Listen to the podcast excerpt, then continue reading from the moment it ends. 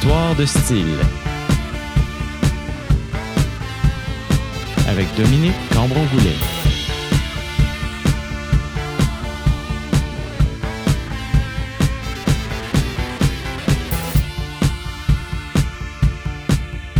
Bonjour chers auditeurs et bienvenue à Histoire de style.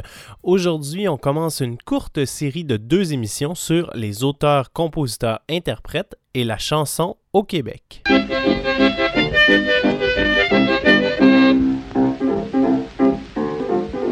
amis, je vous assure que le temps est bien dur, il faut pas se décourager, ça va bien vite commencer. De l'ouvrage, il va en avoir pour tout le monde cet hiver. Il faut bien donner le temps au nouveau gouvernement. Ça va venir, puis ça va venir, mais de courage, on n'eut pas. Moi, te joue le cœur gai et je continue à te lutter.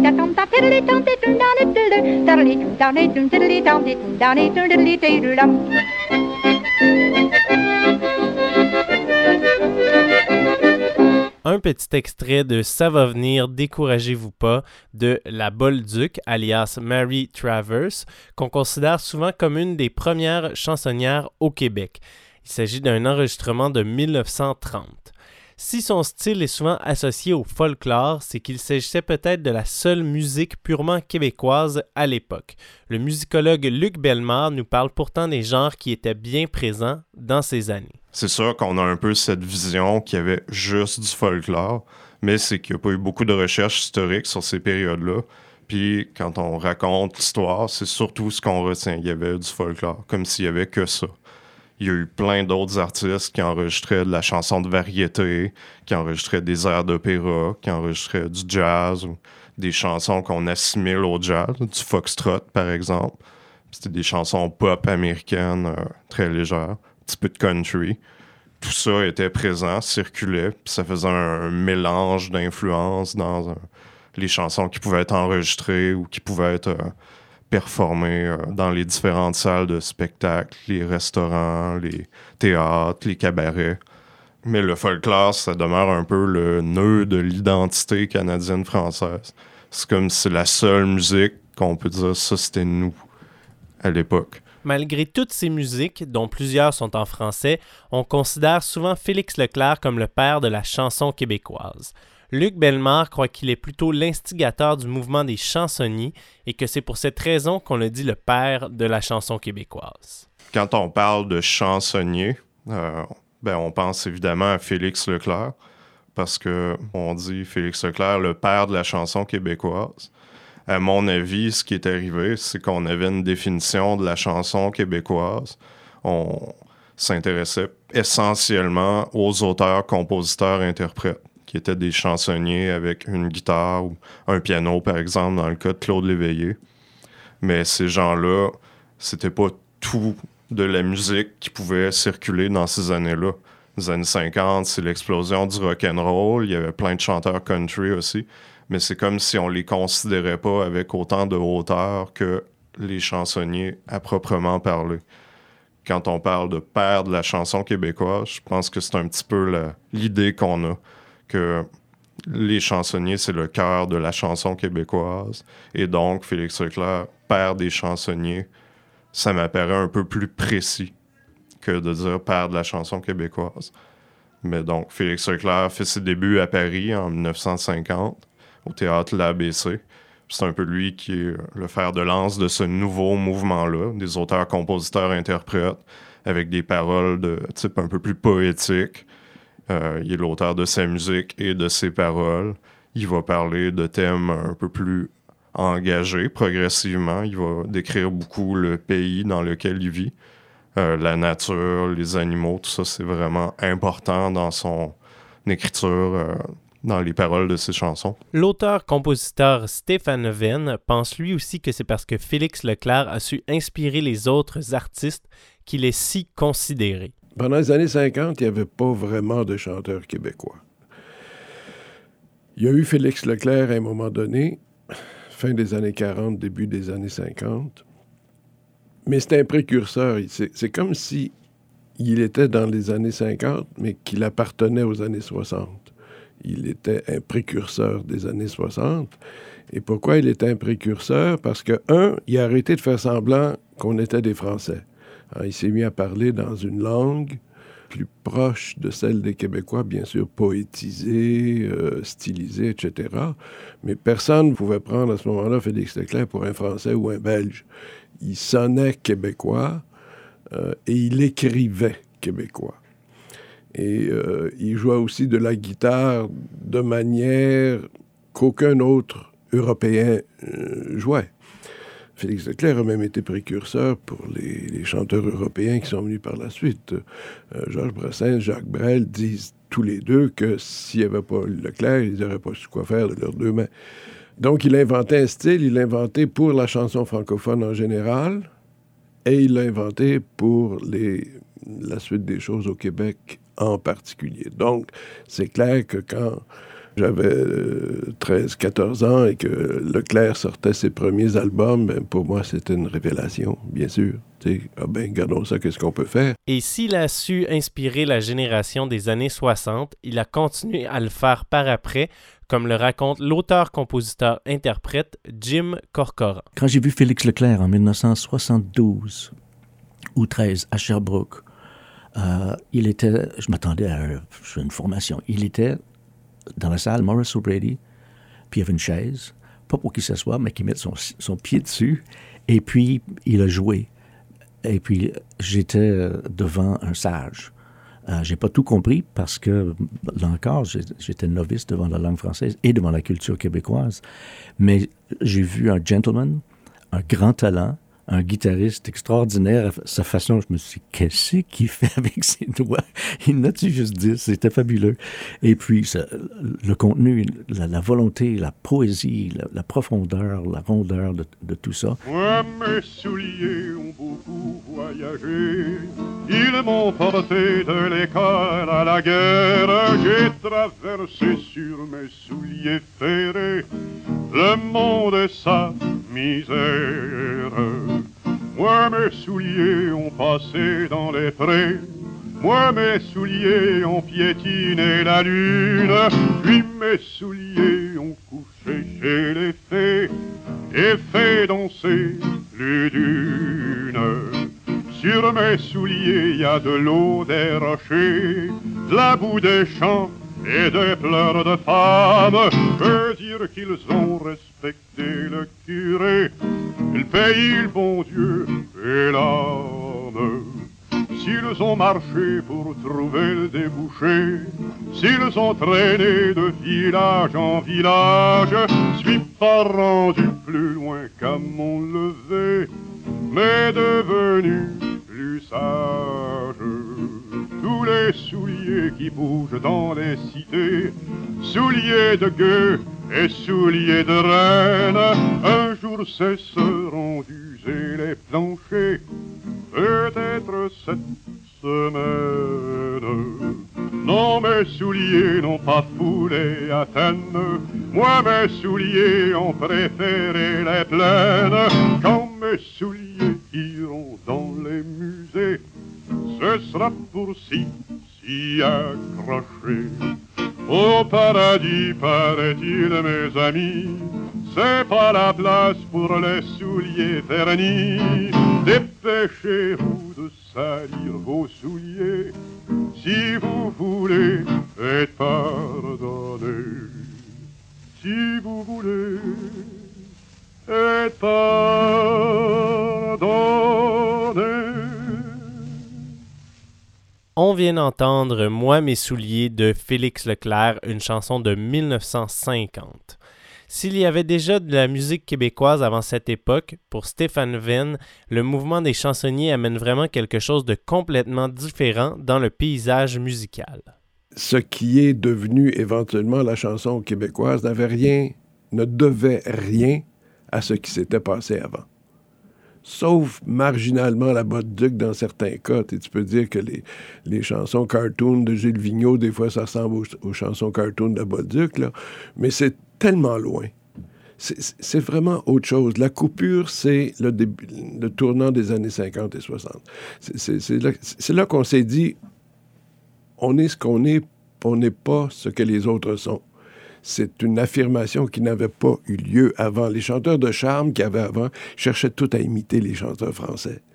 On a commencé en réalité avec Leclerc et par la suite euh, avec euh, l'éveillé Ferland, Blanchette, etc. 57, 58, 59 par là. Il est arrivé une autre gang, une deuxième génération finalement, dont faisait partie l'éveillé, Ferland, Vigneault, etc. C'est à ce moment-là qu'ils ont commencé. Je dirais l'éveillé, Ferland avant, avant Vigneault, parce que Vigneault, c'est quand même plus le début des années 60. J'étais à l'Université de Montréal à, ce moment-là l'éveillé en sortait. Il était passé par les HEC, si ma mémoire est bonne. Donc, il y avait une espèce de bouillon, là. Ça, ça, commençait être intéressant au sens, ah ben, gardons ça, j'ai... Je suis un j'ai 17, 18... Euh, je peux écrire des chansons et du monde peut les écouter. Ah ben, gardons ça. Il y a une espèce de révélation qui se faisait. Et comme à cette époque-là, on n'attendait pas la permission ni de notre père, ni de notre mère, ni du gouvernement pour faire quelque chose, ben on l'a fait. On s'est pas posé la question d'où va venir l'argent. C'était vraiment pas un problème. C'est un papier peint crayon, ça, coûte rien. On a pu. Euh, les premiers investissements, c'est un papier peint crayon. C'est également en tournant des années 50 et 60 que se développent les boîtes à chansons. Stéphane Venn nous explique l'ambiance qui régnait dans ces lieux. À cette époque-là, les boîtes à chansons, c'était des endroits où tu t'assoyais par terre, cinq coussins, ou sur une table quand il y en avait, en prenant ton café parce qu'il ne servait pas d'alcool, en fait pas au début, et tu avais un gars avant qui, euh, soit au piano, soit à la guitare, te chantait les chansons qu'il avait écrites euh, cette semaine-là. Et s'il y avait du talent, t'applaudissais. S'il n'y en avait pas, t'applaudissais pas. Et au bout de quelques temps, c'était clair que certains avaient du talent et d'autres n'en avaient pas. ceux qui n'avaient pas de talent, on n'entend plus parler. Et ceux qui en avaient, ben, ça a donné Ferland, l'éveillé, etc. Si les chansonniers s'expriment en français, ils sont également inspirés par la musique américaine, notamment au plan du jeu de guitare. Et pour Stéphane Venn, il était impossible de prendre les chansonniers québécois pour des Français on est culturellement où on l'était, enfin plus proche de la France que des États-Unis. Et, c'est clair que, au moins sur le plan de comment on construit ou qu'on cisèle des chansons, euh, on était plus proche des Américains. Si tu me dis 1955, Claude Éveillé, ça ressemble plus à Beko Brel Aznavour qu'à Rock Around the Clock, c'est absolument certain. Cela dit, même en essayant de ressembler aux Français, on n'y arrivait pas vraiment. Tôt ou tard, ça finissait par sonner québécois. et, ça, je trouve ça très intéressant. Des grands bouts de Ferland, au début des années 60, ça sonnait français. Il a même été en France longtemps pensant qu'il pourrait passer pour un, chanteur français. Euh, par contre, l'éveillé que jamais sonné français, mais qui avait un niveau de langage que tu peux apparenter à celui de la France, avait une, espèce d'urgence dans sa manière de créer qu'a apporté un sang neuf à la chanson française au complet. Pas juste québécoise, mais française. Si bien que, un bonjour, la plus grande des chanteuses françaises de l'époque, qui s'appelait Edith Piaf, qui est entrée par hasard dans un cabaret à Montréal où l'éveillé chantait, a dit Je le veux, ce gars-là, pour qu'il m'écrive des chansons pour moi, puis elle l'a amené à Paris avec elle. Donc, c'est plus l'inspiration. On, devenait québécois par l'inspiration, par l'espèce de nécessité qu'il y a de garocher des choses en face du public. C'est ça, l'espèce de passion qui était totalement disparue de la chanson française. Je me fous du monde entier quand Frédéric me rappelle les amours de nos vingt ans, nos chagrins, notre chez-soi, sans oublier les copains des perrons, aujourd'hui dispersés aux quatre vents. On n'était pas des poètes, ni curés ni malins, mais papa nous aimait bien. Tu te rappelles le dimanche, autour de la table, ça riait, discutait pendant que maman nous servait. Mais après. La chanson américaine nous avait communiqué tout un, je dirais, un nouveau langage lyrique, rythmique, les formes, etc., Et moi, je me disais, il y a moyen de transfuser ça dans le verbe français et aussi dans l'approche mélodique, parce que les Français écrivent un- une sorte de mélodie que les Américains n'écrivent pas. Puis nous, on était comme au confluent des deux. Puis ça m'intéressait beaucoup. Tu sais, une mélodie à la Aznavour, c'est pas comme une mélodie à la Irving Berlin. Il y a de quoi de différent. Donc moi, ce qui m'intéressait, c'est de prendre la forme mélodique des, Français, pense à Michel Legrand, pense à Aznavour et compagnie, et même certaines grandes mélodies de Georges Brassens, qui est un fichu mélodiste, et de leur donner un côté énergique, euh, rugueux un peu des, mélodies rock américaines. Euh, de combiner les deux. Euh, moi, c'est ce que j'ai essayé de faire pendant, pendant un tas, d'années. Au niveau des thèmes dans les chansons, on a souvent l'impression que les chansonniers parlent énormément du pays, du terroir, comme dans la Manicouagan de Georges Dard ou Le Petit Train du Nord de Félix Leclerc, pour s'affirmer en tant que Canadien-Français. Pourtant, selon Luc Bellemare, les sujets sont très diversifiés. Le pays demeure, c'est sûr, un thème important, mais il y a un mythe euh, assez grand autour de ça. C'est quand on regarde toutes les chansons des artistes qu'on considère comme des chansonniers, ils vont pas parler du pays dans 90% de leurs chansons. J'ai pas fait l'exercice exactement, mais c'est l'image qu'on a beaucoup des chansonniers. C'est vrai que c'est des valeurs très importantes chez ces artistes-là, mais ils parlent d'autres choses aussi. Il y a encore euh, du travail euh, d'historien pour euh, mieux connaître le répertoire de Jean-Pierre Ferland, de Claude Léveillé, de Raymond Lévesque, d'autres artistes plus marginaux qui ont été chansonniers aussi, ou qui étaient un petit peu à la limite entre les variétés et la chanson chansonnier. Je pense par exemple à Tex Lecor, euh, peut-être à Raoul Roy, qui était plus folkloriste en même temps. Euh, donc, il y a eu d'autres artistes moins connus aujourd'hui. Je sais pas, euh, vos auditeurs connaissent sûrement pas si bien que ça euh, Hervé Brousseau ou euh, Pierre Calvé, qui étaient des chansonniers très importants à l'époque. Pierre Calvé est encore vivant.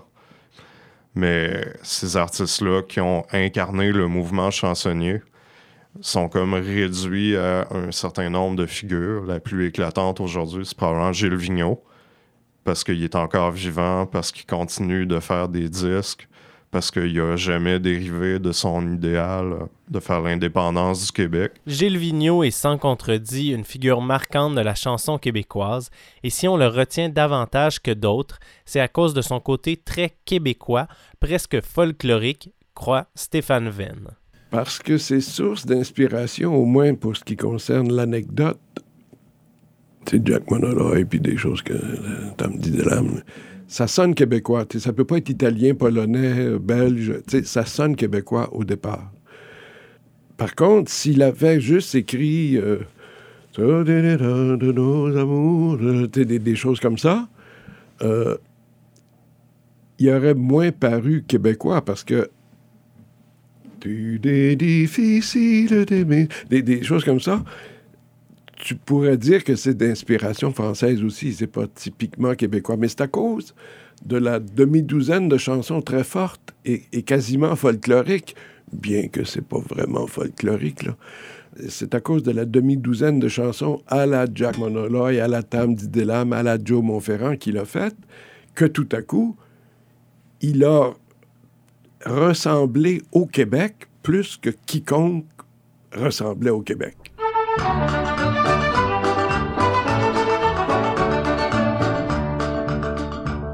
Le cul sur le bord du cas diamant, les pieds dans du Saint-Laurent. J'ai jasé un petit bout de temps avec le grand Jean Montferrand. On a parlé du vent, de la puis du beau temps. Puis j'ai dit, Joe, dis-moi comment que t'es devenu un géant. Que t'es devenu un géant. Il dit, le cul sur le bord du cas diamant, les pieds dans l'eau du Saint-Laurent. J'ai jasé un petit bout de temps avec l'eau puis le firmament. Il m'a dit, mon petit garçon, si ta bravette à leçon, tu viendras que ça soit pas long à faire des bois de 100 long. J'ai dit, Joe, faut que ça décolle, parce que je viens de sortir de l'école, puis par ici, passé 20 ans, t'es grillé pour perdre ton temps. Oh, t'es grillé pour perdre ton temps, le cul sur le bord du cœur, les pieds dans l'eau salon. J'ai jasé un petit bout de temps avec le grand Joe Monferrand. Si tu veux faire un vrai géant, va boire même dans la rivière, assis-toi sur les montagnes, puis lave-toi dans l'océan, essuie-toi avec le vent, éclaire-toi avec la lune, dors les pieds sur le bord de la dune, puis la tête au bout du champ. Et puis la tête au bout du champ, et puis sur le bord du cap puis dans l'eau du. C'est une posture de premier plan pour vous donner de l'entre-champ. Puis un beau jour, tu sentiras en dessous de tes pieds tourner la terre, et puis tu comprendras le chinois aussi bien que la reine d'Angleterre. Tu sauras fermer ta gueule, t'arrêteras de faire des sparages pour écouter les nuages. Mais mon petit gars, tu seras tout seul. Mais là, petit gars, tu seras tout seul. Je vais boire du caviar les pieds dans l'eau du Saint-Laurent. Pas fameux pour faire de l'argent, mais c'est bien bon pour perdre son temps.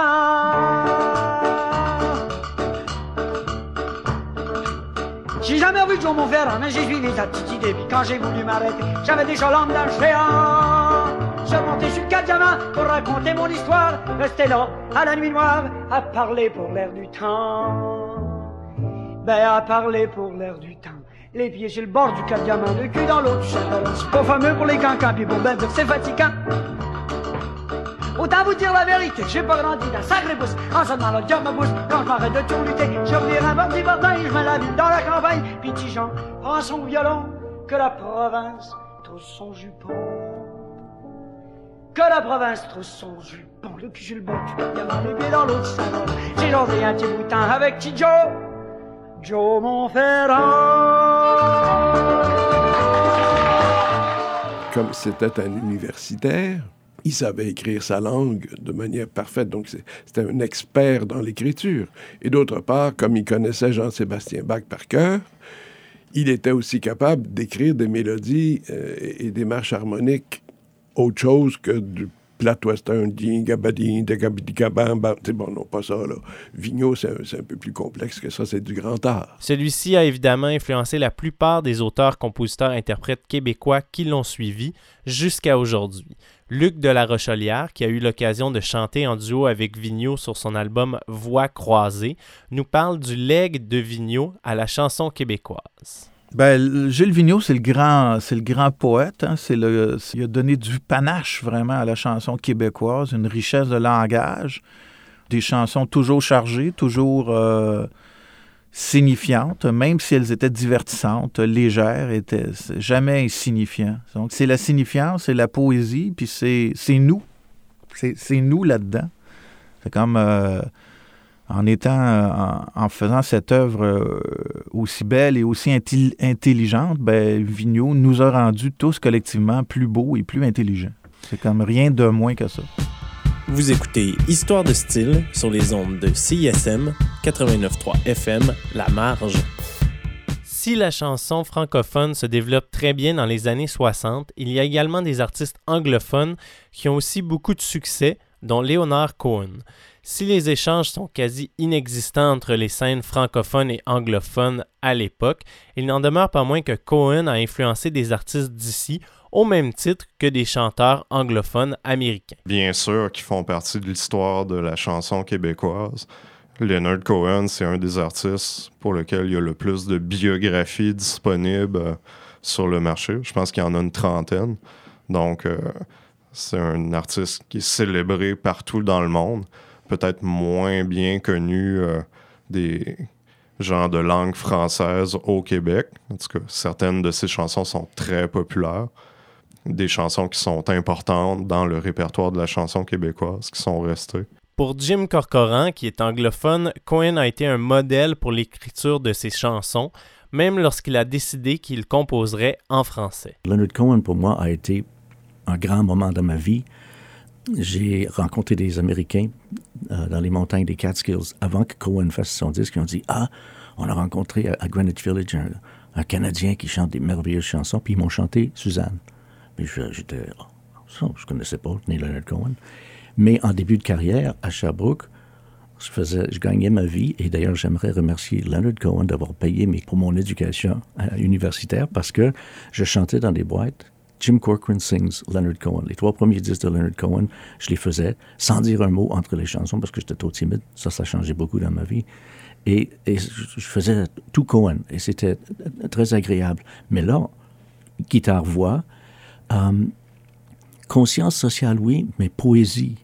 Euh, et parfois, je chantais Cohen sans trop comprendre ce que je chantais, mais j'adorais la texture, j'adorais la, la saveur des mots, j'adorais les sons, j'adorais ses, mélodies et sa complexité. Et ça me, ça me comblait comme aspirant euh, chanteur, aspirant poète, puis aspirant individu. J'ai toujours dit le Cohen, je l'ai toujours suivi parce qu'il m'a toujours précédé. Want to travel with him, and you want to travel blind, and you think maybe you'll trust him, for he's touched your perfect body with his mind.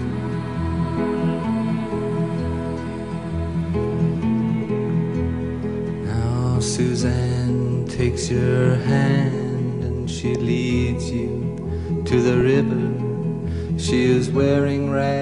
Un court extrait de la mythique chanson Susan tirée de l'album Songs of Leonard Cohen paru en 1967. Parallèlement au mouvement des chansonniers, le rock and roll se développe un peu partout sur la planète et au Québec aussi dans les années 60. Si les musiciens rock se sont souvent vus comme adolescents et faisant de la musique peu sérieuse, c'est le contraire pour les chansonniers, nous explique Luc Bellemare ce qu'on va plutôt retenir, c'est que c'est de la musique très simple, la musique pour danser, tout simplement, pour se divertir. C'est un petit peu ce qui relie tous les artistes qu'on associe très largement au yéyé à l'époque, ou au rock and roll, ou à la chanson pop euh, de variété. Quand on a commencé à dire on a une chanson québécoise, c'est vraiment les auteurs, compositeurs, interprètes qui avaient un message dans leurs chansons qui ont plutôt été valorisés je ne veux pas porter un jugement ni sur les artistes yéyés, ni sur les chansonniers, mais la réalité, c'est que c'est ça.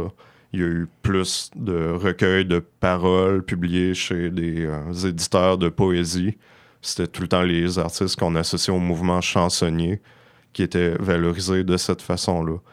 Qu'il y a eu une sorte de consécration des auteurs, compositeurs, interprètes plus nationalistes dans leurs euh, paroles de chansons et le reste n'a pas beaucoup été étudié jusqu'à maintenant. Par contre, alors que la décennie 60 tire à sa fin, la frontière entre le rock et la chanson s'amenuise, selon le spécialiste de la musique populaire québécoise, Richard Baillargeon. Du pur chansonnier, après Charlebois, il y en a moins aussi. Parce que euh, la nouvelle chanson québécoise s'est électrifiée. Puis le, puis le rock, c'est euh, acoustifié. fait qu'il y a plus de frontière. La frontière, elle a existé, je dirais, de, de 60 à 68. Après ça, la frontière a, comme éclaté avec, euh, avec le studio. Non seulement la frontière est réduite, mais le rock aura une énorme influence sur la chanson, notamment dans la façon de composer et dans l'instrumentation. Dix ans avant, aux États-Unis, que des énormes chanteurs qui chantaient avec d'énormes orchestres dans d'énormes salles ou d'énormes cabarets et ça coûtait d'énormes fortunes. Jusqu'à ce qu'arrive Fender and Company qui disent T'as pas besoin de 40 musiciens, prends juste trois guitares, guitares et basses, plug-moi ça dans le mur et Hydro-Québec va te donner la force de remplir la salle. Avant, ça te prenait 40 musiciens, maintenant, ça t'en prend 4.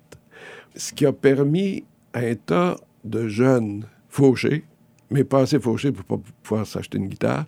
Il y avait juste assez de fric pour s'acheter une guitare. Une fois que c'est plugué dans le mur, ta guitare, elle vaut 40 musiciens. Donc, ça a permis à toute une nouvelle génération de dire on arrive, tassez-vous un changement stylistique, économique, social, un tas, de changements en même temps.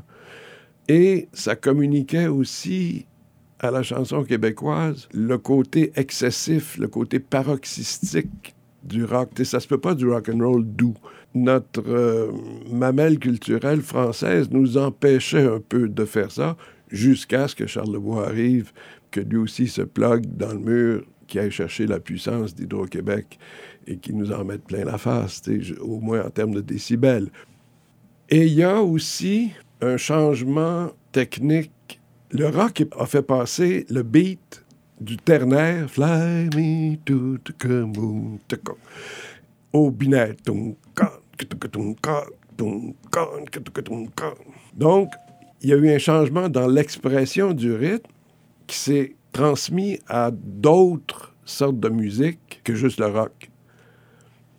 Et tu me poses la question, qu'est-ce que j'ai été pigé du rock? Mais c'est plus ça, le passage du ternaire au binaire. La langue française, qui est très peu accentuée. Mais où sont les neiges d'antan? Est-ce ainsi que les hommes vivent? T'es pas... C'est différent de l'anglais. Juste, prenons le mot satisfaction. Je, viens de le prononcer en français, là. satisfaction. C'est 4, 1, 2, 3, 4, satisfaction.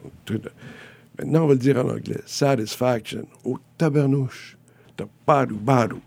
Ça change totalement. La langue anglaise est infiniment plus accentuée ce qui permet de faire en musique des choses que tu ne peux pas faire en français, à moins de tricher ou à moins de connaître sa langue d'une manière telle que tu es capable d'aller déterrer dans la langue française des accents toniques qui étaient enterrés depuis une éternité. Les chansonniers, souvent, vont écrire en, alexandrin leurs paroles.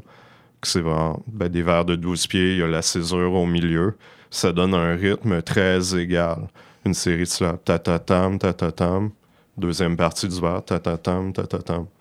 Alors que les artistes de la fin des années 60, début des années 70, Robert Charlebois par exemple, Stéphane Venn beaucoup, ces gens-là vont exploiter une façon d'écrire qui emprunte à ce qui se fait chez les anglophones. Ils vont mettre beaucoup de syncopes. Ça va être dans les mélodies, ça donne un, swing différent. Puis ça va être aussi dans l'accompagnement musical. Beaucoup de disons, c'est un peu assuré, mais ça donne du rythme. Ça fait euh, bouger la musique d'une façon qui est un peu étrangère à ce que les chansonniers faisaient dans les années 50-60.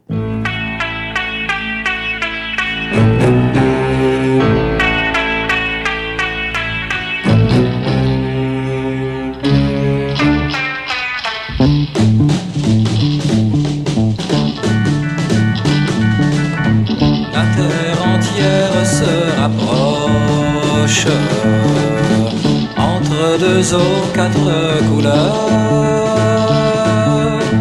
Des hommes sont venus d'ailleurs se raconter sur quatre roches.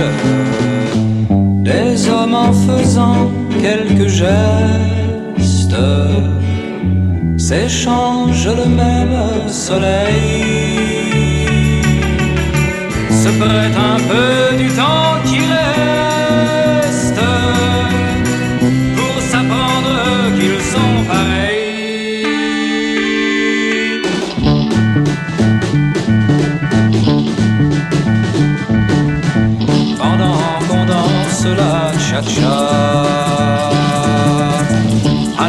Est bombardé vingt fois. Les soldats viennent des États, their guns are made in Canada. Une bière, un scotch à la santé, des Chinois qu'on a oublié d'inviter, pendant qu'on continue le tir. Peut-être que la prochaine fois,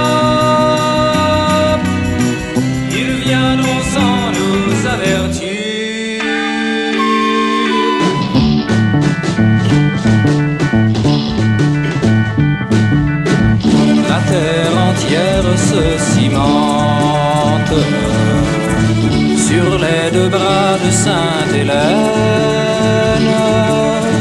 Ce qu'elle invente nous amène 50 millions d'hommes qui chantent, qu'ils sont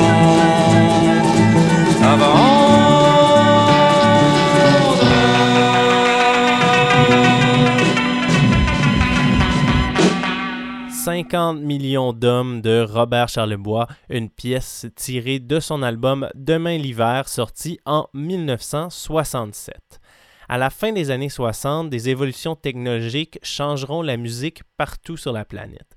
Si on peut penser aux explorations acoustiques des Beatles à l'international, ici, l'album Jaune de Jean-Pierre Ferland a eu un impact considérable, croit Stéphane Venn. La chose la plus importante est que tout à coup, c'est passé d'œuvres d'art faites pour être chantées live à œuvre d'art faite pour être enregistrée.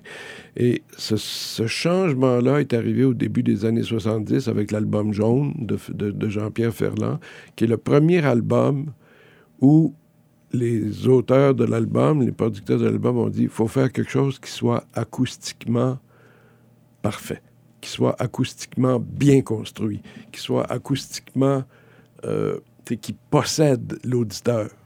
Et cet apport-là, euh, pour moi, c'est le, plus grand changement. Dans mon âme et dedans ma tête, il y avait autrefois un petit roi qui régnait comme en son royaume sur tous mes sujets, beaux et laids. Puis il vint un vent de débauche qui faucha le roi sous mon toit. Et la fête fut dans ma tête comme un champ de blé, un ciel de mai.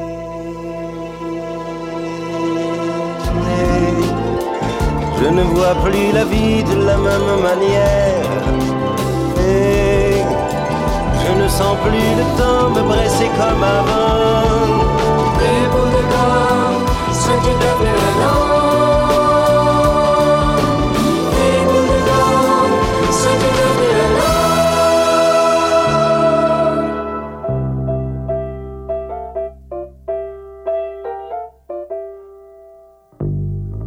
Un loup qui viendrait au monde une deuxième fois dans la peau d'un chat. Je me sens comme une fontaine après un long hiver et j'en ai l'air. J'ai laissé ma fenêtre ouverte à sa pleine grandeur et je n'ai pas eu peur.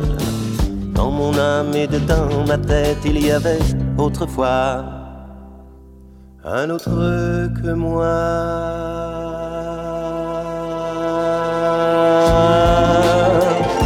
Ne fais plus l'amour de la même manière. Et je ne sens plus ma peau me peser comme avant. Les bouts de sont-ils devenus un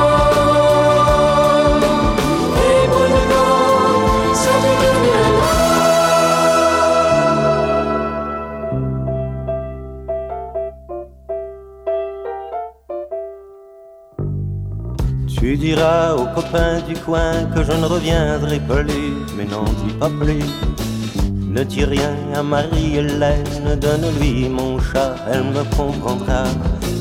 J'ai laissé mon jeu d'aquarelle sous les bancs de bois, c'est pour toi. Dans mon âme et dedans ma tête, il y avait autrefois.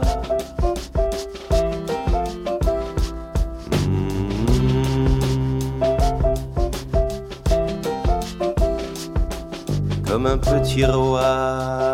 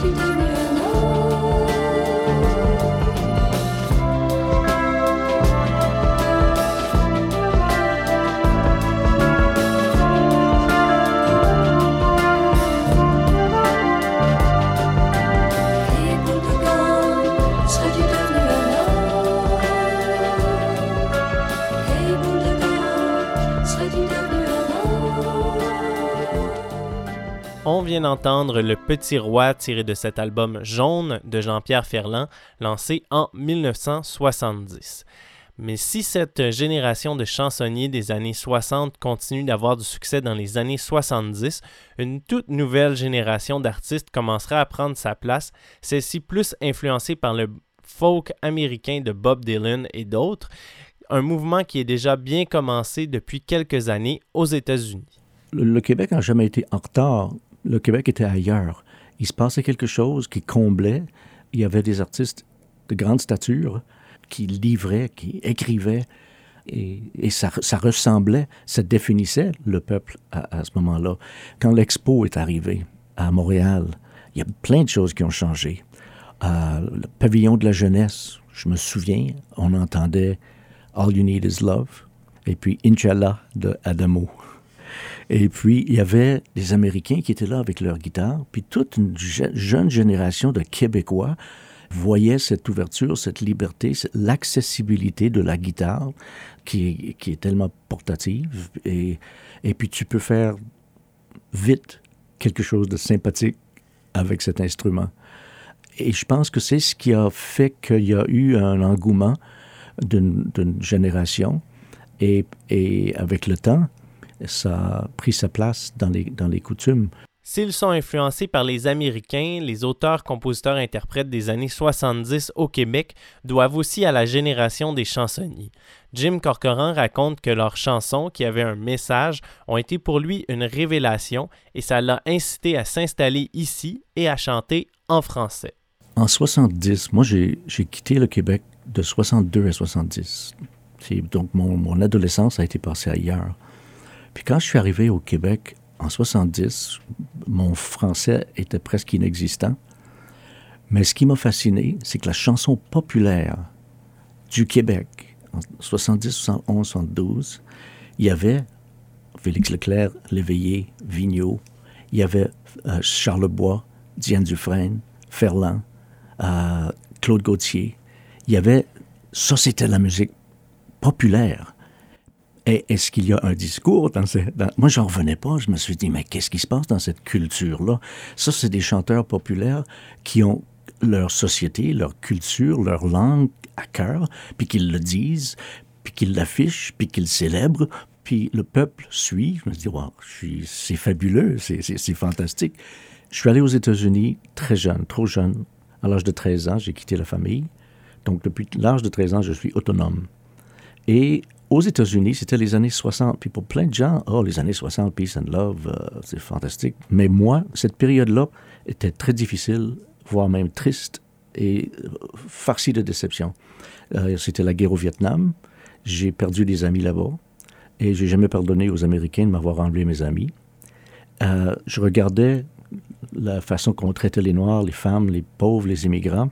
Cette déception me faisait mal et en 70, j'ai décidé de revenir au Québec, mais moi, je voulais m'éloigner de l'Amérique le plus possible. Je me suis dit, je vais aller en Angleterre, je vais aller en Irlande. Je suis tanné. Je, suis de ce, continent. Mais c'est en arrivant au Québec que j'ai vu cette effervescence, cette affirmation artistique, culturelle, nationaliste. Je me suis dit, ah, je peux m'éloigner de l'Amérique en m'approchant du Québec et de la langue française. Ce qui fait que, comme Irlandais entêté, je, me suis dit, c'est cette langue que je veux parce que je veux mieux comprendre cette culture. Alors, c'était un entêtement. J'écrivais aisément en anglais, mais je voulais écrire en français. Mais je voulais être respectueux des traditions et de la langue et du discours, sans me prendre nécessairement pour, un poète, mais je voulais m'imposer la tâche de bien écrire. Une maison se à l'horizon, j'avance lentement dans sa direction. Cette maison, la couleur des fins de février, elle est entourée d'arbres et d'oiseaux saisonniers. Elle semble prête à fondre au soleil,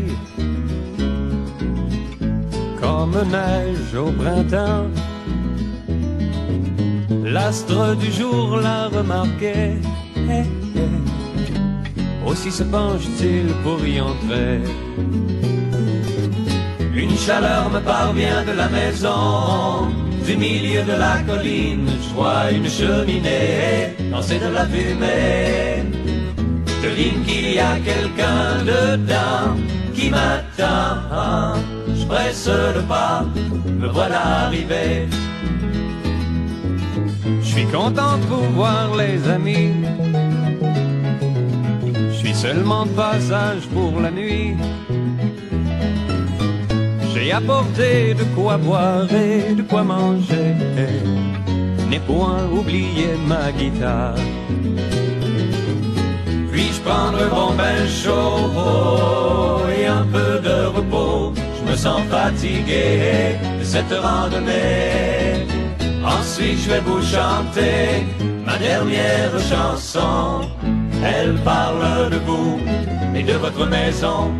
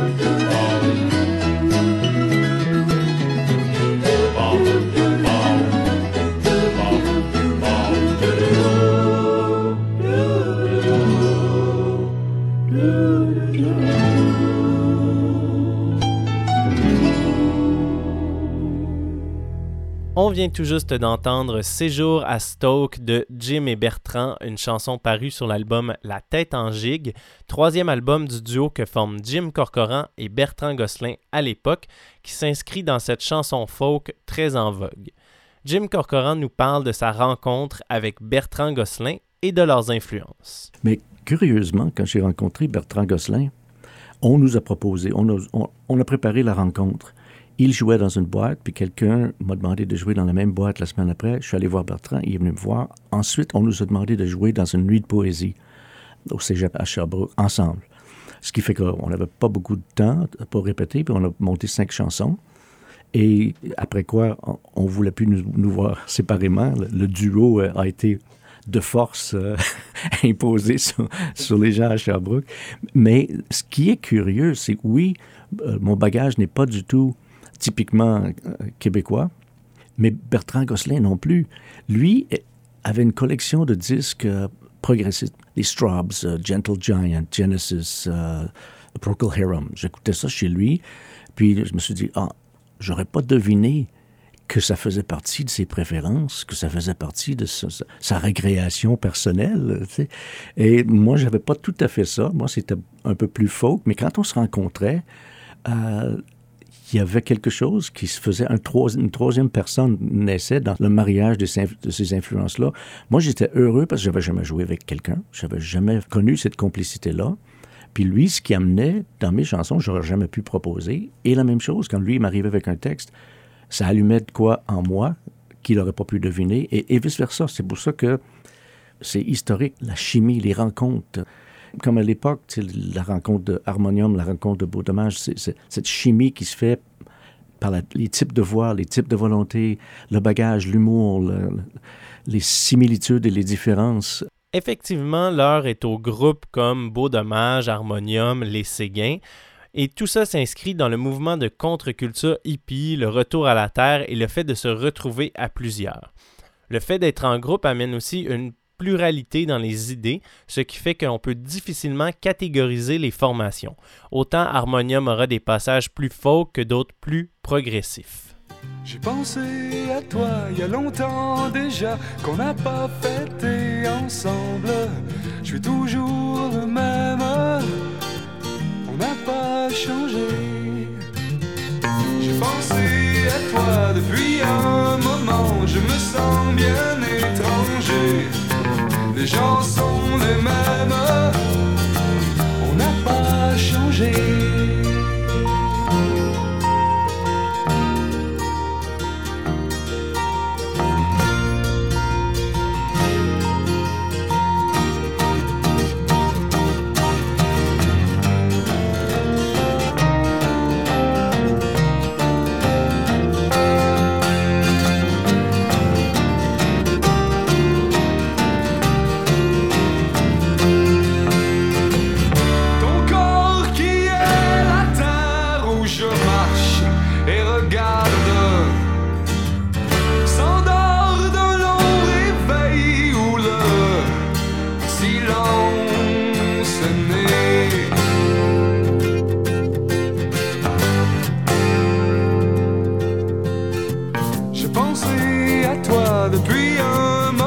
Je me sens bien étranger.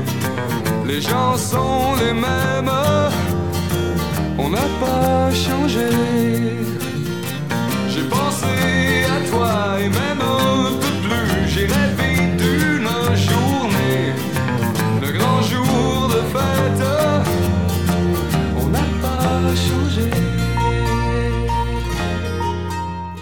On vient d'entendre 100 000 raisons d'Harmonium tiré de l'album Harmonium sorti en 1974. Malgré ses influences très diverses, les groupes des années 70 s'inscrivent dans une certaine continuité des chansonniers des années 60, selon Luc Bellemare. Il y a une certaine euh, filiation. Euh, je pense à Michel Rivard, qui est dans Beau Dommage, évidemment. Euh, sa chanson La complainte du phoque en Alaska est reprise par Félix Leclerc en 1975. L'album de Beau Dommage est sorti l'année précédente. C'était leur premier album euh, éponyme. Le fait que cette chanson-là soit reprise par Félix Leclerc, qui est vraiment la grande figure, on est dans les années juste après L'Alouette en colère, que c'est vraiment la période de maturité de Félix Leclerc. Euh, Michel Ribard a souvent dit en entrevue, il a pris ça comme un signe, un peu une tape dans le dos. Bravo, c'est bien, le jeune, tu peux continuer maintenant, euh, t'es bien lancé. C'est comme une marque de reconnaissance venant de Félix Leclerc. Crois-moi, crois-moi pas. Quelque part en Alaska, y a un phoque qui s'ennuie en maudit. Sa blonde est partie gagner sa vie dans un cirque aux États-Unis. Le phoque est tout seul. Il regarde le soleil qui descend doucement le glacier. Il rêve aux États en pleurant tout bas. C'est comme ça quand ta blonde t'a lâché. Tout comme la génération précédente qui l'a influencé, celle des années 70 inspirera les auteurs, compositeurs, interprètes à venir, comme en témoigne Luc de la Rochelière. Et puis après, ben, ça a été euh, bon, le- le- les chanteurs folk, euh, les chanteurs euh, rock, de, beaucoup de musique des années euh, 60 et 70. Et là, on était rendu au début des années 80 quand même. J'étais à l'adolescence. Donc, et puis à un moment donné, à travers ça, encore mon frère, à un moment donné, il était arrivé avec un autre album. Cette fois-là, c'est un album de Harmonium. Euh, la cinquième saison d'Harmonium. Et là, j'ai découvert que dans, dans ma langue à moi, ça pouvait se passer aussi. Et puis, euh, et puis c'est un peu à ce moment-là que, que j'ai euh, j'ai commencé à jouer de la guitare et puis que j'ai j'ai voulu, euh, autour de l'âge de 14-15 ans, écrire mes premières chansons. Donc, c'était la chanson québécoise, cette grosse vague-là des, des euh, euh, Harmonium, Beau Dommage, les Séguin, Octobre, tous ces groupes-là, là, forts des années 70. Puis je redécouvrais Charlebois, je redécouvrais Ferland, auquel je n'avais pas accroché après ma barre, mais que là, sont, sont rentrés dans mon monde. Si la chanson québécoise a continué d'exister et les auteurs, compositeurs, interprètes également après les années 70, le terme chansonnier disparaît peu à peu. C'est sûr que le nœud des chansonniers est surtout associé historiquement aux années 60-70. Quand on arrive à l'époque suivante, oui, il y a des auteurs, compositeurs, interprètes, mais on va pas nécessairement les appeler des chansonniers de la même façon que les artistes de la Révolution tranquille jusqu'à l'élection du Parti québécois en 76. Oui, il y a des artistes qui ont la guitare. Oui, il y a des artistes qui ont un certain travail dans leurs paroles, qui vont être engagés. Mais c'est une autre époque en même temps. Il n'y a pas uniquement ces influences-là dans leurs euh, chansons, dans leur répertoire. Donc, c'est un petit peu embêtant de dire Ah, ce sont des chansonniers exactement comme les artistes des années 60-70. C'est déjà la fin de cette édition d'Histoire de style. Merci à Luc Melmar, Richard Baillargeon, Stéphane Venn, Jim Corcoran et Luc de la Rochelière qui ont pris part à cette émission. C'était Dominique Cambron-Goulet au micro et la suite de l'évolution de la chanson au Québec suivra dans le prochain épisode. À bientôt!